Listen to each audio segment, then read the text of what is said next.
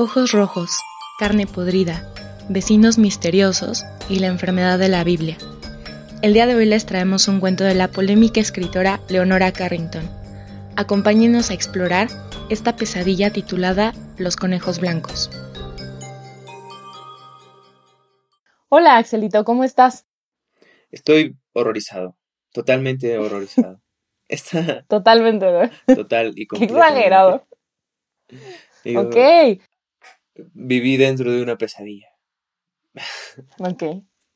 Eh, bueno, pues Axelito está diciendo estas barbaridades. Ah. Porque hoy vamos a hablar de Leonora Carrington. Ah, y esas barbaridades tienen que ver mucho con ella.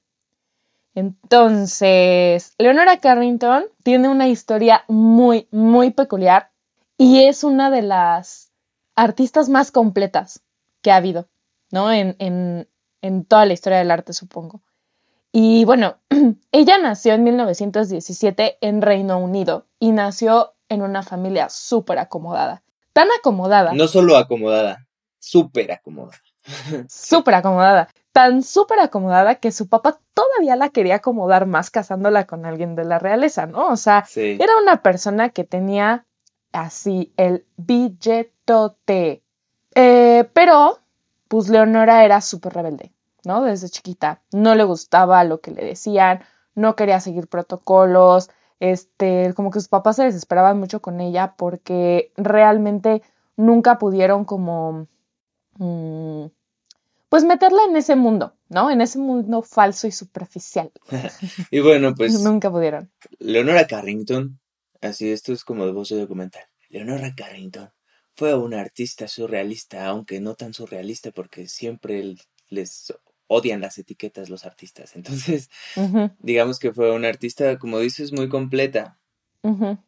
Y se dedicó sobre todo como a estos aspectos de la imaginación libre. Y, y sí, como dices, desde el principio se le notó que algo, había una inclinación diferente, mientras toda su familia quería que fuera de la alta sociedad, ella pues como que no le gustaba tanto ceñirse a esas medidas, ¿no? Muy bien. Y bueno, antes de, pasar con el surrealismo, creo que es, es también muy importante como mencionar lo siguiente, ¿no? Ella, cuando se fue a estudiar a artes, ¿no? Que convenció a sus papás y así, pues su papá de, Ay, bueno, ya, órale, llégale, hija, ¿no? ya que. Este, conoció a Max Ernst, que también fue un pintor y fue su pareja durante tres años, me parece, pero él era judío y un día se lo llevaron a un campo de concentración y Leonora, pues imagínense, ¿no? Que así al amor de tu vida se lo llevan a ese lugar tan horrible que sabes lo que le va a pasar y lo que le van a hacer. Entonces ella tuvo un brote psicótico, tuvo una alucinación en ese momento y al comentarla su papá dijo, oh Dios mío, esta mujer está loca y la metió en un psiquiátrico. Sí. Y ahí estuvo un ratote y todavía cuando veían que como que no mejoraba, o sea, imagínate lo que le hicieron, o sea, en esos tiempos era, la psiquiatría era súper arcaica y les daban así electroshocks y, o sea, una cosa horrible, quién sabe qué pasó con ella, ¿no? Y bueno, todavía cuando salió de ahí, que dijeron, ah, es que no mejora, ah, pues la mandó más lejos, la mandó a otro psiquiátrico en, en, África, ¿no? O sea, la pobre mujer súper mal y logró escapar. Ella tenía un amigo que eh, era pintor mexicano, eh, Emérico Weiss, y él le dijo, cámara, va, pues hay que casarnos para que ella pudiera obtener una visa. No, espera, creo que primero se casó con Renato Leduc. Ah, sí, es cierto. Fue Renato Leduc el que la ayudó a, salir del psiquiátrico. Y, Ajá, sí. Y ya. Ajá. Este, y se, casó, con, ella. Ajá. Y ya después se divorciaron y se casó con, eh, con Waze, ¿no? O sea, con este Waze. Ajá. Con ese Waze. bueno, ay, sí, qué chistes tan. Sí, somos, sí, soy una bomba. Eres don. Don, comedia. Don comedia. Ah, don comedia. Don este, Comedia le dijo un alumno a Axelito. Me dijo Don Comedia. y yo, chale, sí soy. Eh, a mucha honra. Pues sí, ese esos momentos en la vida de Leonora Carrington no solo fueron fuertes para ella, sino pues también para el mundo. Ah, como que ella se vio reflejada en el, en el mundo también, o ella vio reflejado el mundo en ella, porque se estaba volviendo loco completamente, ya estaba fuera de proporción la guerra, eh, entonces ella somatizó eso, lo escuché en, en uno de los documentales. Y pues sí, antes de todo esto, sí hubo quien la apoyó. Su mamá, dicen, la apoyaba mucho en, en su carrera artística. La mandaron a estudiar a la Academia de Osenfant. Y de allí viajó a París, donde conoció a Max Ernst. Y, y pues ya todo lo que tú nos contaste.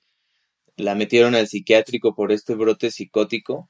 Y pues llegó a México, donde se casó con Weiss. Hasta allí nos quedamos y yo hice mi chiste malo. Ajá, con el Waze.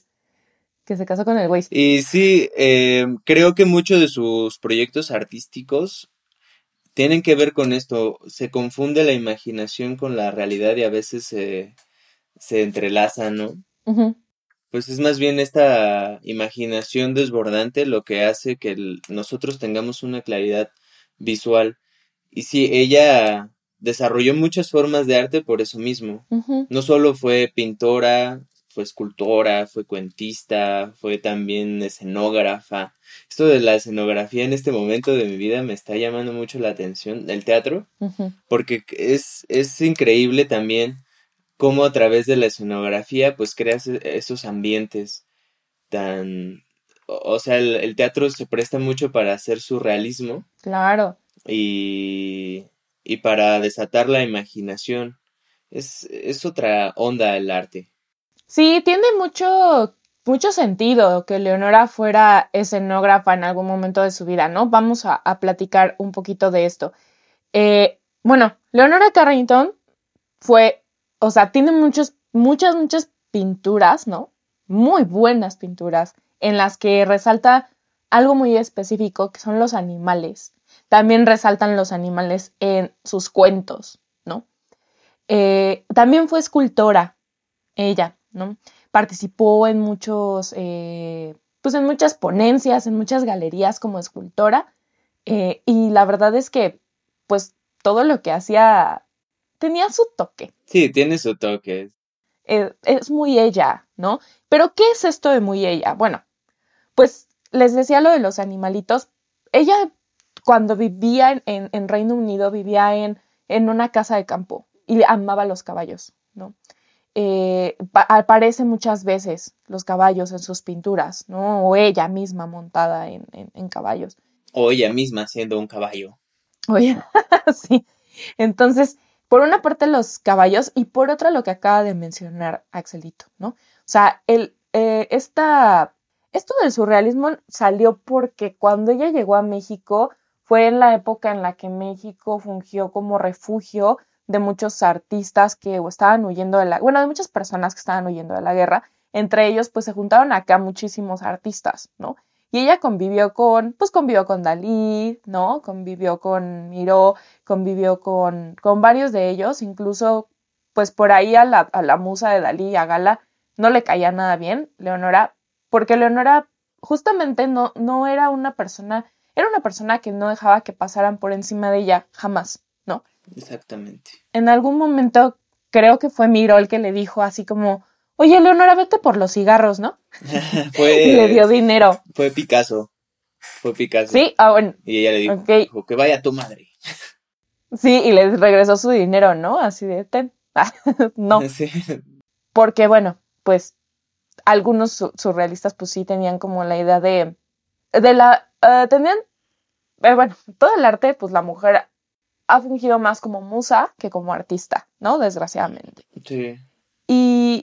Pues Leonora además era guapa, ¿no? Entonces, desgraciadamente, de manera cultural, la belleza en la mujer ha estado peleada con el intelecto, que no en el hombre, ¿no? Porque los hombres no son ni bellos ni inteligentes. Porque son unas bestias patriarcales. No, no es cierto, muchachos, ¿cómo creen? son unas bestias peludas. como accedido. Ah, ah, yo también, ah, espera un momento.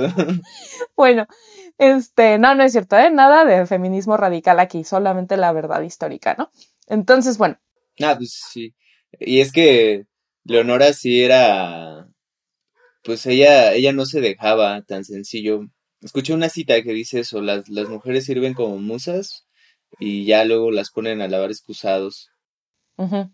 Bueno, o sea, estoy parafraseando, no, no era así, pero esa era la idea, ¿no? Como, pues es un contra, es una Pero señor, no podemos decirlo así. Sí, es una estupidez esa. Eh, y pues sí, esta, esta escena en la que Picasso le dice que vaya por los cigarros, como, pues así, ¿no? En esa orden, nada más porque eres mujer, sí, imagínate. Pues para las pulgas, ¿no? Y pues sí, no, entonces no solo fue revolucionaria en cuanto a su arte, sino también en cuanto a su manera de vivir y de expresarse y de, y de combatir el, el, la opresión. Otra, otra, otra nota importante sobre esto que estás hablando de su forma de pensar y su forma de vivir en cuanto a eh, esta cuestión revolucionaria en ella, es importante decir que a pesar de que Leonora pues nació rica, ella vivió muy austeramente en México, ¿no?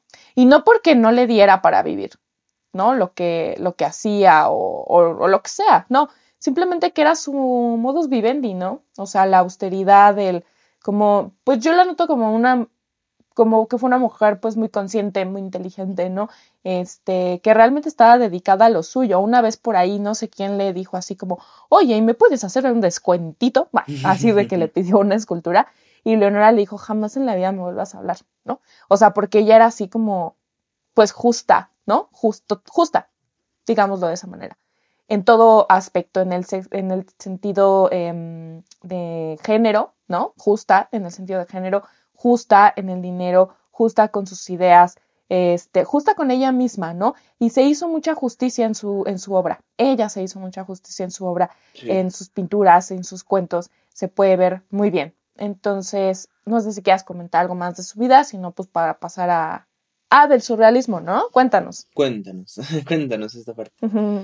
Pues sí, me gusta mucho que haya estado en México porque... Eh, como que no sé, no sé si sea que siempre que voy al Museo de Arte Moderno, lo que está allí es, son pinturas de Remedios Varo y de Leonora Carrington. Pero pues yo siempre me sentí muy atraído por eso, como por Remedios Varo. Ya voy a hablar de otra persona otra vez. como siempre. Y luego por Leonora Carrington, porque sí hay otra manera de, ver el mundo. Y creo que eso es lo que se crea muchas veces, una idea incluso pues en imágenes. ¿Cómo ves el mundo? ¿Cómo es la atmósfera en tu mundo interior? ¿Se lo han preguntado? O sea, ¿cómo es la atmósfera en su, en su propio universo? Y eso es lo que logra ella. Incluso, pues eso es el surrealismo un poco también, dejar que la mente exprese y, y poder ver esas atmósferas, poder sentir ese... Muchas veces queremos darle significado a las cosas antes de, de siquiera sentirlas o intuirlas. Es algo muy extraño, pero cuando yo me acerqué a la pintura, pues sí, estaba como buscando la, eh, pues la, la, significación de todo y, así. Eh, cuando en realidad, pues ya el hecho de que esté plasmado y cómo son las formas, cómo es, son los colores, todo eso ya es una atmósfera. Pues sí, el, el arte crea esas atmósferas. Ahorita hablábamos incluso de la escenografía y muchas veces eso es lo que nos transmite a nosotros. Si vemos una película donde las atmósferas son como extrañas, pues inmediatamente nos sentimos en ese, en ese mood, a veces de una manera que no percibimos conscientemente. Y obviamente no es tanto de analizarlo. Muchas veces en un ambiente sombrío o en un ambiente un poco más luminoso, entendemos perfecto porque en nuestro cerebro lo intuye y lo entiende perfecto. ¿no? Estaba viendo el otro día el efecto mariposa.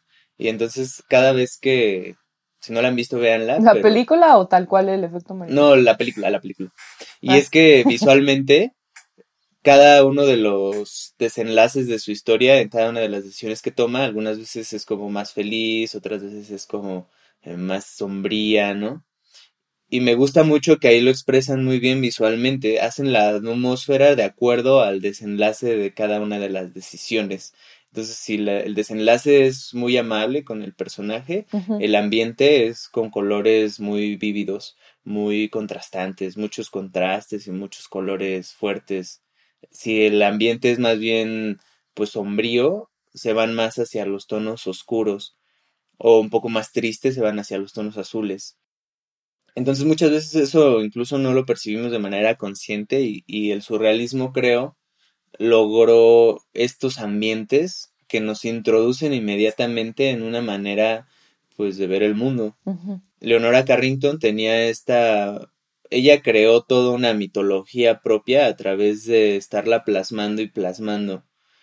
Creó estos animales híbridos, creó estos, estos ambientes de ensoñación entonces, visualmente ya es como, como que creó su propio universo, ¿no? Visualmente y conceptualmente después. Porque, pues obviamente, eso creó una mitología que ella fue trabajando y trabajando, en la que, por ejemplo, esta parte de los caballos como un animal libre. Claro. Que también se relaciona mucho con ella, ¿no? O sea, todo el simbolismo que podría tener el caballo se relaciona con ella, pero pues como que vamos pasando a través de nuestra conciencia estas cosas para que las tengamos claras también nosotros. Entonces, si nos acercamos al arte desde esta parte así intelectual y pensando, oh, sí, ¿qué habrá querido expresar? En lugar de solamente, pues, disfrutarlo, eh, pues muchas veces nos perdemos eh, cosas que sí están allí, cosas a las que podemos llegar y que nos hacen sentir muy intensamente. Entonces, pues era eso, como el surrealismo logró plasmar esa realidad más allá de lo convencional y de lo racional, sobre todo esa, esa parte, que la hayan metido en psiquiátrico, pues es ya significativo por el hecho de que pues no combinas con nuestra idea de lo que es la realidad, entonces ¿qué hacemos? Pues no eres normal y te metemos a un lugar donde te van a corregir o algo así. Pero pues no, no es eso. No encajas con lo que nosotros creemos racional, ¿no? Exactamente, sobre todo esa racionalidad, este realismo al que creemos que las cosas son serias cuando son racionales, ¿no? y, y pues la realidad va más allá, por eso sobre realismo, ¿no? Claro. Y ya de allí, pues obviamente todos se pelearon porque como en todo, los humanos queremos tener la jerarquía y, y queremos tener la, la razón y cosas así, no sé. Y también los surrealistas se pelearon al final, todos. Pero bueno, Leonora... Porque surrealistas. Sí, Leonora se mantuvo y, y fue tejiendo su propia poética también. Claro. Y en el cuento que vamos a... Ella no solo escribió unas cositas, ¿no? O sea, también se dedicaba a escribir. Bueno, terminaron peleados todos los surrealistas. Y Leonora pues tejió su propia poética también eh, Leonora Carrington. Sí, es, ahí mándenos un comentario, es irrespetuoso que yo diga por el nombre del artista así como Leonora, como si la conociera, fue a mi amiga. ¿Cómo le quiere decir doña Leonora? Ah. Este, la maestra. Ok.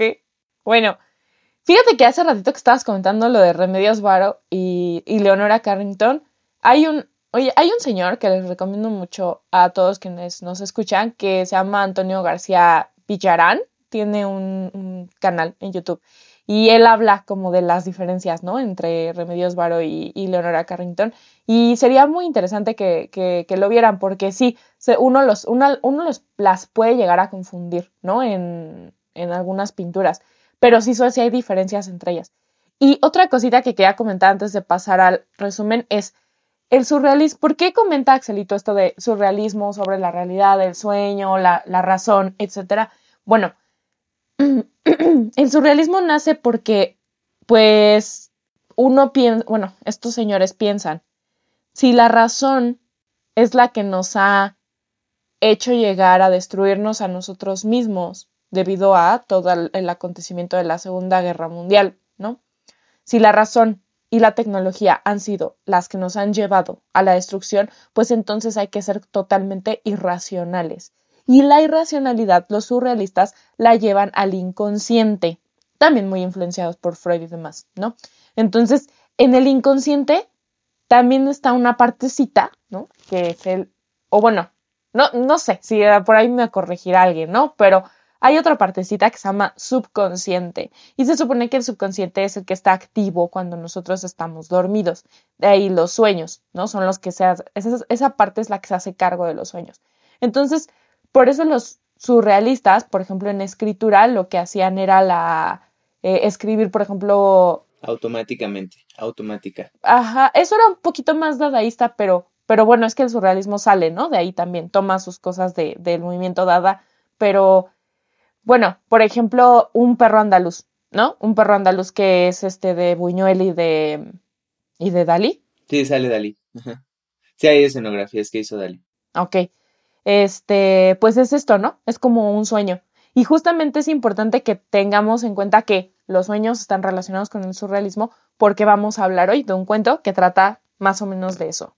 ¿No? Sí, porque la, la, imaginación nos está lanzando cosas allí, imágenes locas que podemos, que nos pueden gustar. O sea, no se trata aquí de encontrarle un significado ah, increíble. Se lo vamos a encontrar al final porque, pues, para todo, nosotros tenemos también nuestra propia mitología, queramos o no, nuestros propios referentes. Y, y siempre lo, lo vamos a encontrar, pero pues ya en los sueños, por ejemplo, hay una manera en la que, en la que soñamos y visualmente cómo transmites eso en, una creación artística. Entonces el arte tiende a eso, a, a crear, ¿no? A, crear universos. Así es. Y pues sí, en el, en el cuento que vamos a leer hoy, Leonora también hizo muchos libros en los que ilustra y en los que hace poemas, este, libros de cuentos. El cuento que vamos a leer hoy es uno un poco tenebroso, se llama Los Conejos Blancos. Y ya desde allí estamos así como que inmediatamente creo que Los Conejos Blancos nos remiten un poquito a Alicia en el País de las Maravillas. Ya deberíamos hablar de Alicia en el País de las Maravillas. Ya sé que vamos a leer el próximo mes. Bien. Bien. Pues sí, e, este cuento nos narra como una, una mujer, la narradora, llega a vivir a Nueva York y entonces habla de los incendios de Londres, de los incendios. Dice que las cosas salen como detrás de la del humo, que los mismos ladrillos rojizos salen como detrás del humo de Londres. Y ella está viviendo allí muy tranquila enfrente de, de su casa, la casa vecina. Piensa que nadie vive allí. Está viviendo enfrente de su Está viviendo enfrente de otra casa. Eh, la casa de enfrente, pues parece que nadie vive allí, ella toma tanta confianza que ya después hace sus inhalaciones, sus ejercicios de respiración y todo los hace ahí enfrente de esta casa y, y pues ya hasta sin sostén porque ya tiene la confianza y ya anda por ahí desnuda, ¿no? Entonces, pues si, si nos vamos dando cuenta, está lleno este, este cuento está lleno de imágenes así como surrealistas. Si han visto El perro andaluz, es una muy buena referencia visual, porque creo que hay como fotografías así que son como del sueño, ¿no? esta, esta parte de cómo salen las casas, por ejemplo, pero ya estoy analizando, ¿verdad? Este, ya después, un día, descubre que no está sola en ese vecindario, que sí hay alguien viviendo en la casa de enfrente porque ve cómo un cuervo llega y enseguida sale una mujer de la puerta de enfrente eh, y le grita tiene carne que no use, tiene carne podrida que no use, así como una tacita de azúcar, pero esta es carne podrida.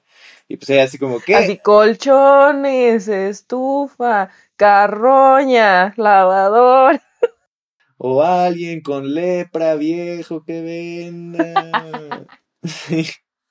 Entonces, así como que la narradora dice, ¿qué? Y ella dice, sí, que si no tiene carne podrida, algo que, alguna carne que ya le sobre allí, ¿no? Y ella contesta, pues no, um, qué extraño. Em, y pues ya se queda como con la curiosidad de decir, bueno, ¿y para qué quiere esta carne, no? Y dice voy a comprar carne, la voy a dejar podrir y cuando nada más para enterarme del chisme.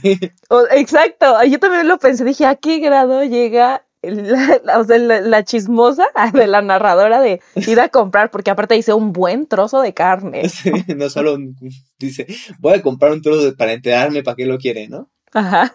Cuando, pues sí, también cuando la ves salir de la puerta, son así como la imagen que sale así como de las tinieblas, ¿no? Como del humo.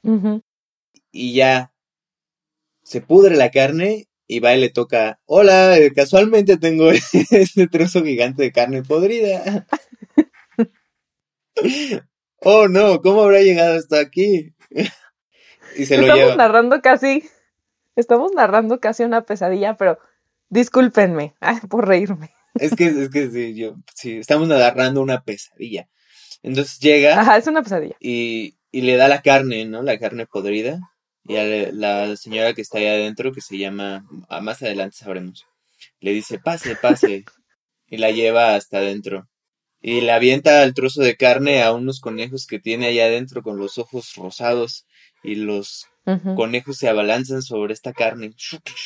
Y entonces se escucha también saliendo así como de las tinieblas una voz.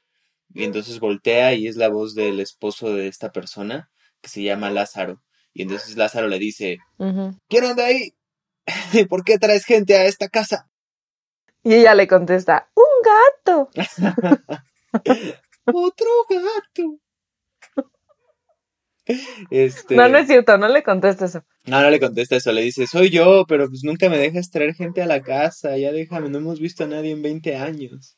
Ajá, 20 años, o sea, qué barbaridad. Y sí, pues ya el, el este men le dice, no, pues ya te dije que no. Y se da cuenta la narradora de que pues tienen la cara así como plateada, como súper extraña. Porque tienen lepra, la enfermedad sagrada de la Biblia. Y corté muy rápido. Pero bueno, en el medio también este, está Lázaro agarrando un, un conejo gordo porque aparte son conejos carnívoros, no es cualquier conejo. Este es un conejo gordo y, se le salta, ¿no? de las piernas que está comiendo es un gran trozo de carne. Y pues ya la narradora dice, aquí qué hago, esto está muy extraño y sus conejos carnívoros, ¿qué onda? Entonces se sale corriendo de la casa y, y la, señora que se llama Ethel, en ese momento, pues cuando Lázaro le dice, Ethel, ¿trajiste a alguien a la casa? Sabemos que se, llama Ethel. La, se despide de ella y mientras se despide, se le caen los dedos porque tienen la enfermedad sagrada de la Biblia, que es la lepra. y, ahí termina. Es un cuento pues, corto y yo creo que sí tiene la influencia visual de la pintura, pero y del surrealismo un poco, aunque no les gusten las etiquetas a veces. Creo que sí se puede comparar, no para decir, ah, este es mejor que lo otro, sino solamente para ver qué cosas hay ahí adentro que podemos este, equiparar, ¿no? Pero bueno, a veces es útil. Bueno, pues entonces, vemos este, esta, este cuento, ¿no? O sea, que, que sí, es como una especie de pesadilla, ¿no? En, en el momento en el que todo empieza a tener esta ambientación de ensueño, cuando sale esta mujer, ¿no? Eh, a saludar, la, incluso lo que le dice, ¿no? Oiga, ¿tendrá carne podrida que me regale? Y, y ella todavía dice, ¿qué? Dice, porque a lo mejor mis oídos me estaban engañando, ¿no? O sea, empieza, empiezan a introducirse elementos al parecer incoherentes, ¿no? Que no inverosímiles, eso es otra cosa, pero que sí parecen extraños, ¿no? Ella, este, pues dice, ah, pues voy a ir a comprar mi carne, o sea, también toda la narración podría parecer un poco absurda, ¿no? En, en algún momento en el sentido de lo que le piden a ella y lo que ella hace para que le den ese pues, para, saber el chisme, ¿no? Y demás. Este, y cuando llega, pues toda la imagen de los conejos y ella lanzándole y los conejos peleándose por la carroña como, como si fueran buitres, ¿no? Sí. Y, y el, o sea, unos conejitos blancos, ah, tiernitos, así, lanzando como buitres. Y luego el esposo, este, sale y nos centramos que no, no han visto, ¿no? A, en 20 años a nadie. Al final, esta mujer, Ethel, le dice que no se vaya, ¿no? Y dice, ¿no quieres quedarse con nosotros? Sí. Pero de una manera que a la narradora le da miedo, Sí. ¿no? O sea, no es una invitación así como, ay, ¿quieres venir a cenar pavo? No, o sea, es una... es que aparte, aparte imagínate que llegas a una casa donde alimentan conejos con carne podrida y los dueños así súper extraños de que no hemos recibido gente en 20 años y se les caen los dedos y cosas así y te dicen como con una cara súper perversa, es como, ¿no te quieres quedar a vivir con nosotros? y, tú, y tú, bueno, está bien, ¿por qué no? Ajá, claro. Y además para, para tener este lepra, ¿no? Sí. o sea, una cosa así súper extraña. Entonces, bueno, pues ella ya se echa a correr, ¿no? Y, y, y, dice, ¿no? Esto del final de que se le empezaron a desprender los dedos, ¿no? A la, a la mujer. Que se le caen los dedos. Ajá.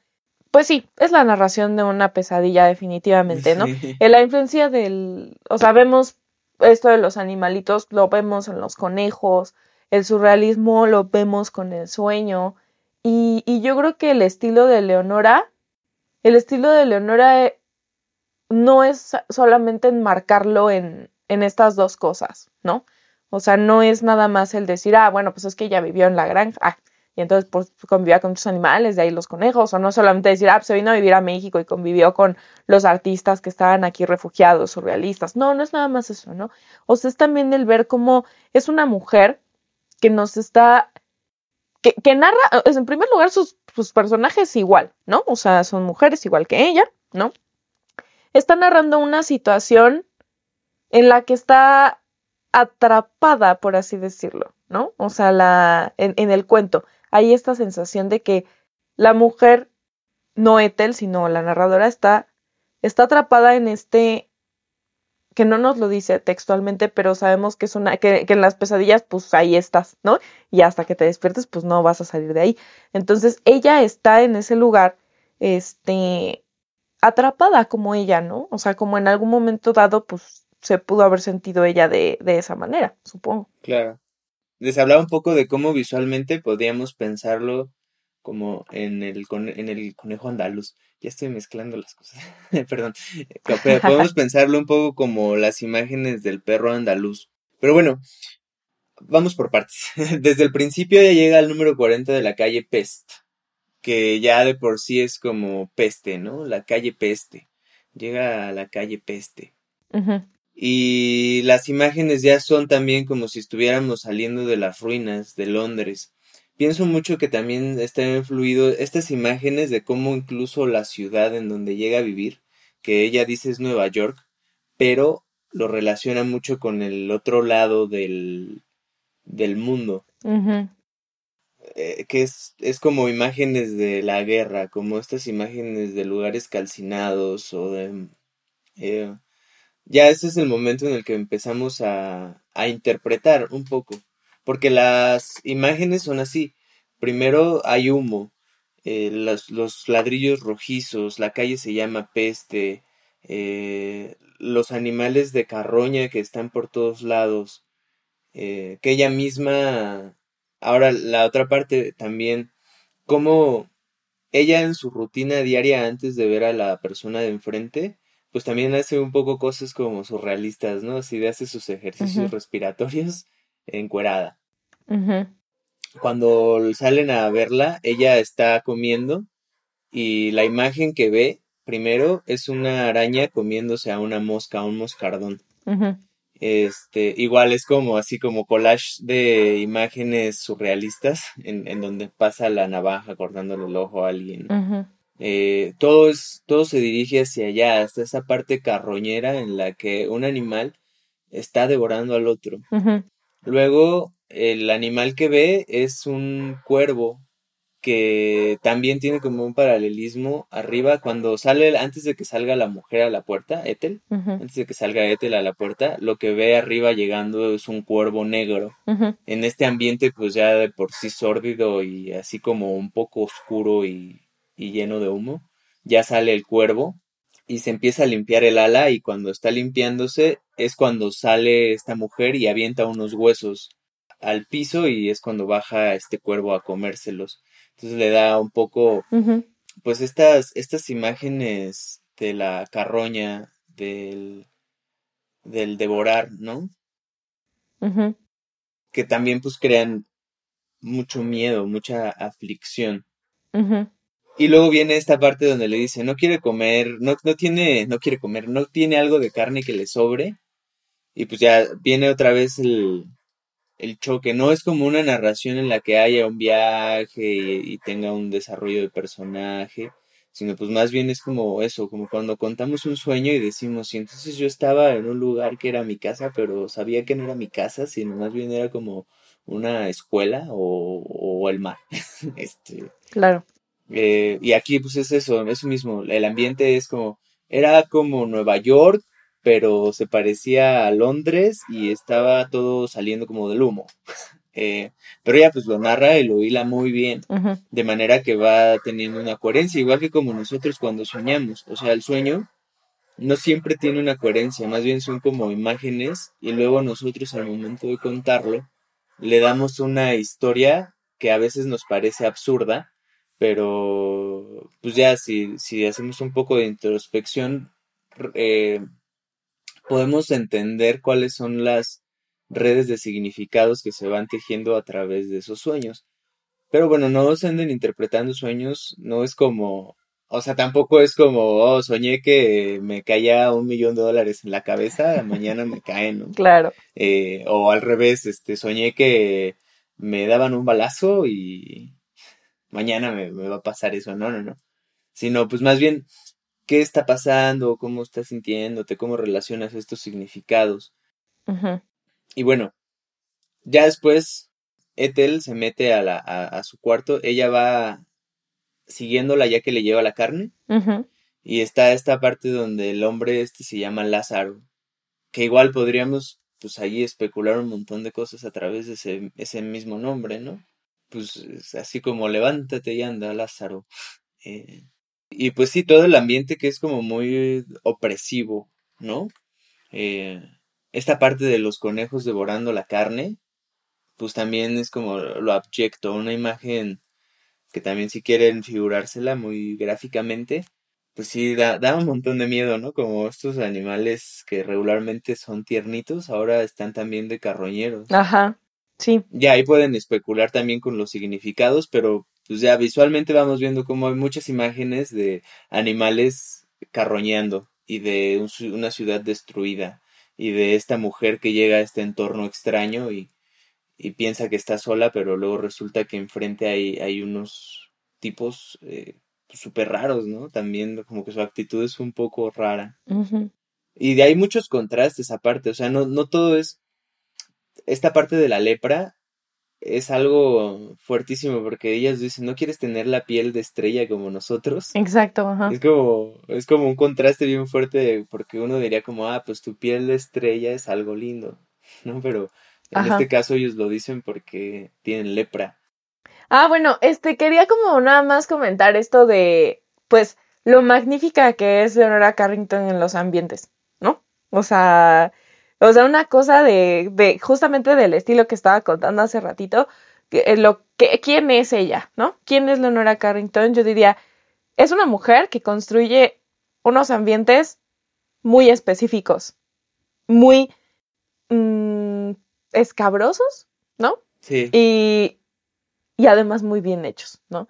O sea, es, es todo un mundo. Eh, y justamente lo mencionabas al inicio del podcast, o sea, eh, ella, ella tenía un mundo muy personal y que logró decirnos cómo era su mundo. No nada más decirnos cómo era, sino mostrárnoslo en sus pinturas y decírnoslo en sus cuentos y mostrárnoslo en sus escenografías y en sus esculturas, ¿no? O sea, creo que todo el ambiente de la de del cuento es un ambiente que vemos en y, que es, es, genial esto, ¿no? O sea, yo sé que esto es un podcast de literatura, no de arte, pero es genial que tengamos también producción pictórica de ella.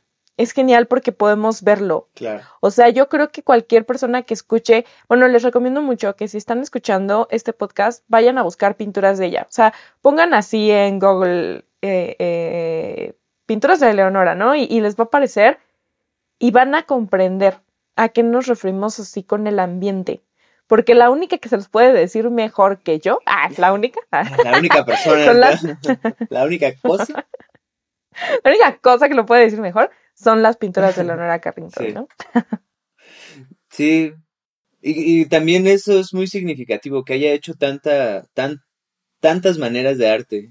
O sea, la literatura, la pintura, la escultura, como que sí de verdad era una cosa que la excedía y, era como voy a crear esto, hoy, hoy me, me, sirvo de la pintura y ahora veo esta pintura y a partir de esa pintura necesito que en el ambiente haya una escultura, porque también esa era la otra idea poética un poco, eh, pues en, un, en una pintura tú tienes un ambiente de la pintura, pero cuando haces escultura, esa escultura convive con todo lo que hay afuera, convive con el entorno. Entonces, si tú pones una escultura en, en tu patio, eh, pues puede ser que combine o puede ser que no, o puede ser que ahora tu patio se convierta y se transforme en, en un espacio pues más agradable o tal vez en un espacio más extraño, más extravagante. Eh, es eso. Eh, tal vez también un poco esa era la, poética del surrealismo, no sé. tal, tal, vez eso ya es más personal, ¿no? Creo que el arte sí que transforma los espacios. Cada vez que escuchan a alguien decir que el arte no sirve para nada, pues es porque seguramente no, no tienen ninguna clase de, de sensaciones, ¿no? Por mucho, eh, como te decía ahorita, inconscientemente, sí que nos sentimos atraídos por algo, por un ambiente o por una estética, ¿no? O sea, hay gente a la que le gusta pues la moda del reggaetón y ya de, de eso visualmente es como no, no digo que esté bien o esté mal, ¿no? Cada quien. Pero pues a, lo mejor les atrae por eso, o sea, porque ya tiene una manera de crear ambientes. A lo mejor por eso, ¿no? Este, ya tiene una manera de significar el cuerpo. Ya tiene una manera de, de significar las cosas, eh, de hacerlas visualmente diferentes, que no es lo mismo, pues sí, no es lo mismo un ambiente con una escultura de Leonora Carrington que si le pones la Victoria de Samotracia, ¿no? Y ninguno de los dos es mejor o peor, pero, pero pues sí, sí te da una, pues una sensación distinta, ¿no? Y que, bueno, tal vez eso era como vivir el arte, vivirlo, vivirlo, vivirlo y, estar allí todo el tiempo experimentando y sintiendo y, y excediendo nuestros límites hasta las estrellas. no sé. Y más allá. Pues sí. Bueno, ah, no sé si quieras, este, tú comentar algo más. Em, no. Espero que la estén pasando bien. Recuerden que siempre hay una luz al final del túnel. Y si no, al menos aprenderemos a vivir como topos o algo. Gracias. Bueno, pues muchísimas gracias por escucharnos como siempre y la próxima semana les tenemos nuestra surprise. La sorpresa. Nos van a nos van a poder este ver en Insta en nuestro Instagram. Les vamos a tener una sorpresa, nuestro siguiente episodio va a salir ahí. Entonces, no olviden seguirnos como Fixnautas en Periplo en Instagram, en Facebook, va a estar ahí en nuestras redes sociales, nuestro próximo episodio y pues esperamos que estén bien. Los amamos. Y ya. muchas, muchas gracias, paz y amor. Bueno. Bueno. Bye bye. Hasta la próxima. Y en el próximo episodio hablaremos de Estío, cuento escrito por Inés Arredondo. Gracias por escucharnos. Pueden sintonizarnos en Apple Podcast, Google Podcast y Spotify, así como seguirnos en nuestras redes sociales de Facebook e Instagram, donde nos encuentran como ficcionautas en periplo. Hasta la próxima.